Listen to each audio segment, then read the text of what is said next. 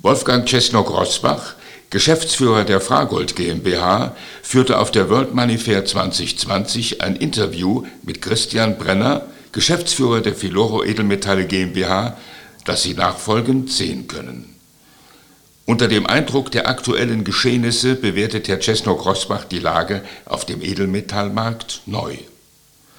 Hören Sie nachfolgend die Einleitung und sehen Sie das Interview der diesjährigen World Money Fair.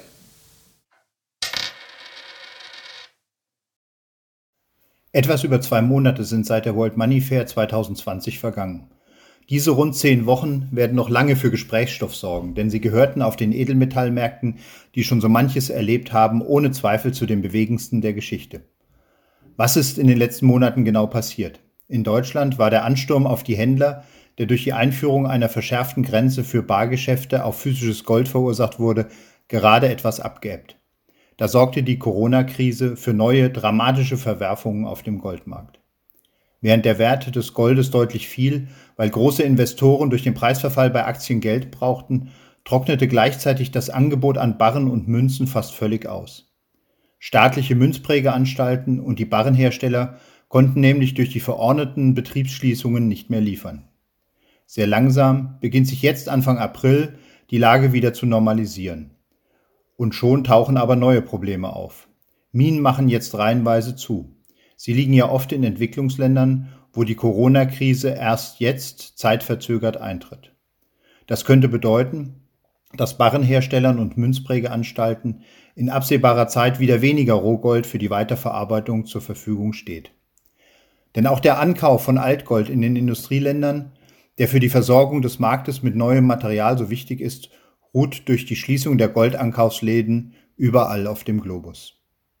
In dieser Situation lohnt sich der Blick zurück auf das Jahresende 2019 und auf den Beginn des Jahres 2020 und auf die Frage, wie der Goldhandel seinerzeit wenigstens die erste Welle dieser vielen ungeplanten Herausforderungen meistern konnte.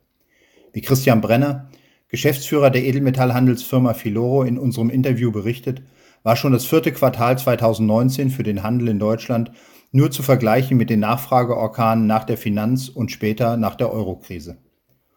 Und vielleicht war das ja nur ein Vorgeschmack auf das, was uns in den nächsten Monaten noch bevorsteht, wenn die wirtschaftlichen und finanzpolitischen Folgen der Corona-Krise viel deutlicher zutage treten.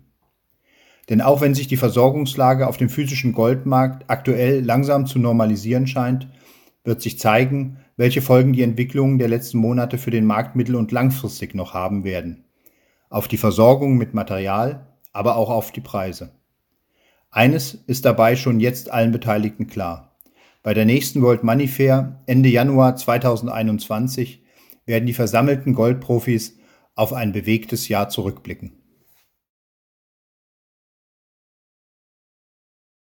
Bei mir ist Christian Brenner, er ist Geschäftsführer der Filoro Edelmetall GmbH, einer der führenden Edelmetallhändler hier in Deutschland und nicht nur da aktiv, sondern mit einem aktiven Online-Shop und Filialen in ja, insgesamt jetzt fünf Ländern. In Deutschland, Österreich, Liechtenstein, Schweiz, in Hongkong.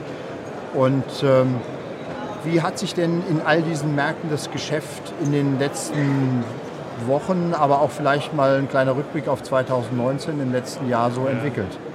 Gut, ich bin grundsätzlich immer ein Mensch, der sucht nach Gemeinsamkeiten, aber in den Ländern gibt es schon kleinere Unterschiede. Ja.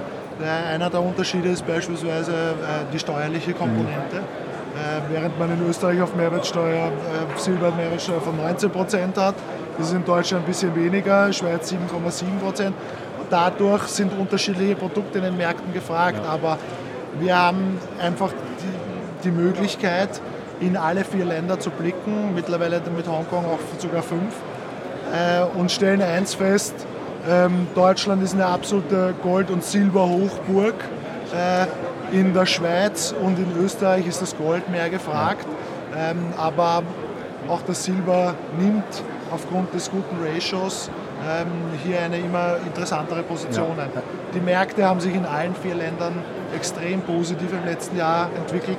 Aber ich glaube, jeder Edelmetallhändler, der im letzten Jahr nicht einen herausragenden Gewinn erzielt hat, der hat irgendwas falsch gemacht. Ja, es sind nicht nur, glaube ich, die Händler, die sehr zufrieden sind, natürlich auch all die Produzenten, die wir hier ja. auf der World Money Fair ja auch sehen.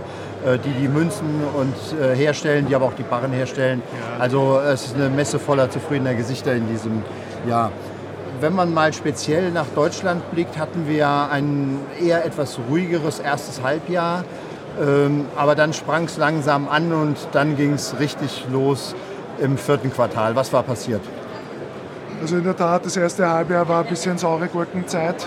Ähm, Im September zogen dann die Umsätze rasant an. Es hat sich dann einfach herumgesprochen, dass die Anonymitätsgrenze abgesenkt wurde oder wird, äh, was ja jetzt leider auch eingetreten ist. Ähm, das hat viele Kunden in die Filialen getrieben. Ähm, die geopolitischen äh, Umstände haben sicherlich noch was dazu beigetragen und ein steigender Goldpreis. Ja. Also was wir immer als Händler feststellen, das weißt du, äh, äh, ist einfach ein Faktum, wenn der Goldpreis immer so dahin plätschert, dann tut sich relativ wenig. Aber in einer volatilen Phase, da ähm, greifen die Kunden in die Geldbörse und kommen in die Filialen. Und mit Ende des Jahres wurde es immer äh, konkreter, dass die Anonymitätsgrenze herabgesenkt wird in Deutschland. Und da haben wir extremen Zustrom erfahren. Waren sicherlich auch vorgezogene Ver äh, Ankäufe, die die Kunden getätigt haben. Das spürt man jetzt auch ein bisschen, ja. es hat abgenommen. Aber ich bin mit der Frequenz, die wir jetzt haben, äh, in allen Ländern, speziell hier in Deutschland, immer noch sehr zufrieden. Ja, dieses Thema Anonymitätsgrenze, das müssen wir, glaube ich, noch mal ein bisschen genauer für die Zuschauer beleuchten.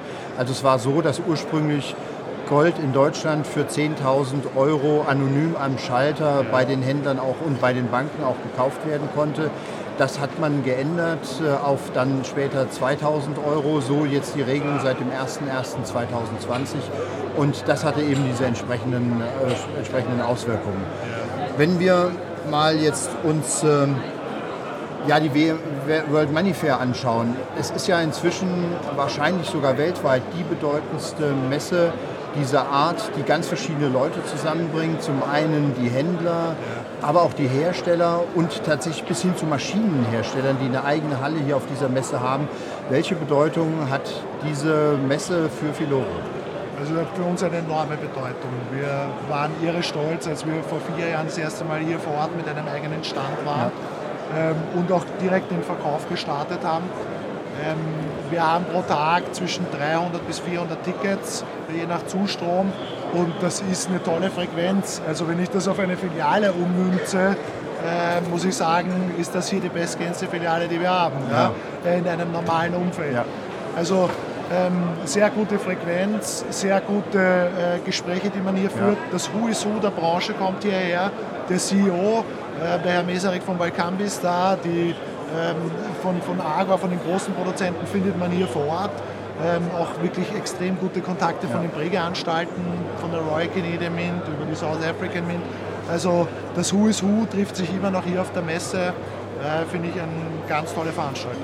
Und es ist auch natürlich eine sehr internationale Veranstaltung, wir haben es gerade schon gehört, auch äh, gerade auch was die, die staatlichen Münzprägeanstalten angeht, ist ja wirklich die ganze Welt hier vertreten. Ähm, die japanische Münze ist in diesem Jahr sozusagen der Gastgeber. Es gibt jedes Jahr einen anderen Gastgeber dafür. Wenn man sich mal diese einzelnen Münzprägeanstalten auch anschaut, welche haben für unsere Kunden hier in Deutschland eine besondere Bedeutung? Welche Münze ist die am meisten gefragte? Gut, ist für meine Begriffe immer noch der Klassiker im Gold, ist der Krügerrand. Ähm, aber was wir auch immer wieder feststellen, Münze Österreich-Produkte sind sehr beliebt geworden aufgrund der hohen Feinheit. Der Philharmoniker ist das, ja. Speziell genau. der Philharmoniker. Ja. Ähm, Maple Leaf, also das sind die drei großen, Krügerrand, Maple Leaf äh, und Wiener Philharmoniker. Von den Produzenten her wird bei uns unsere eigene Marke sehr stark gekauft. 70 Prozent der Baren, die wir verkaufen, sind Filoro-Baren mhm. und der Rest sind diverse Baren, da einfach an eigentlich Herreus. Ja, okay. Also, es klingt nach einem Erfolgs, erfolgreichen Geschäft im Jahr 2019 und ja. die Aussichten für 2020 scheinen nicht schlecht zu sein. Äh, weiter so und vielen Dank für das Interview. Ja, sehr gerne, vielen Dank.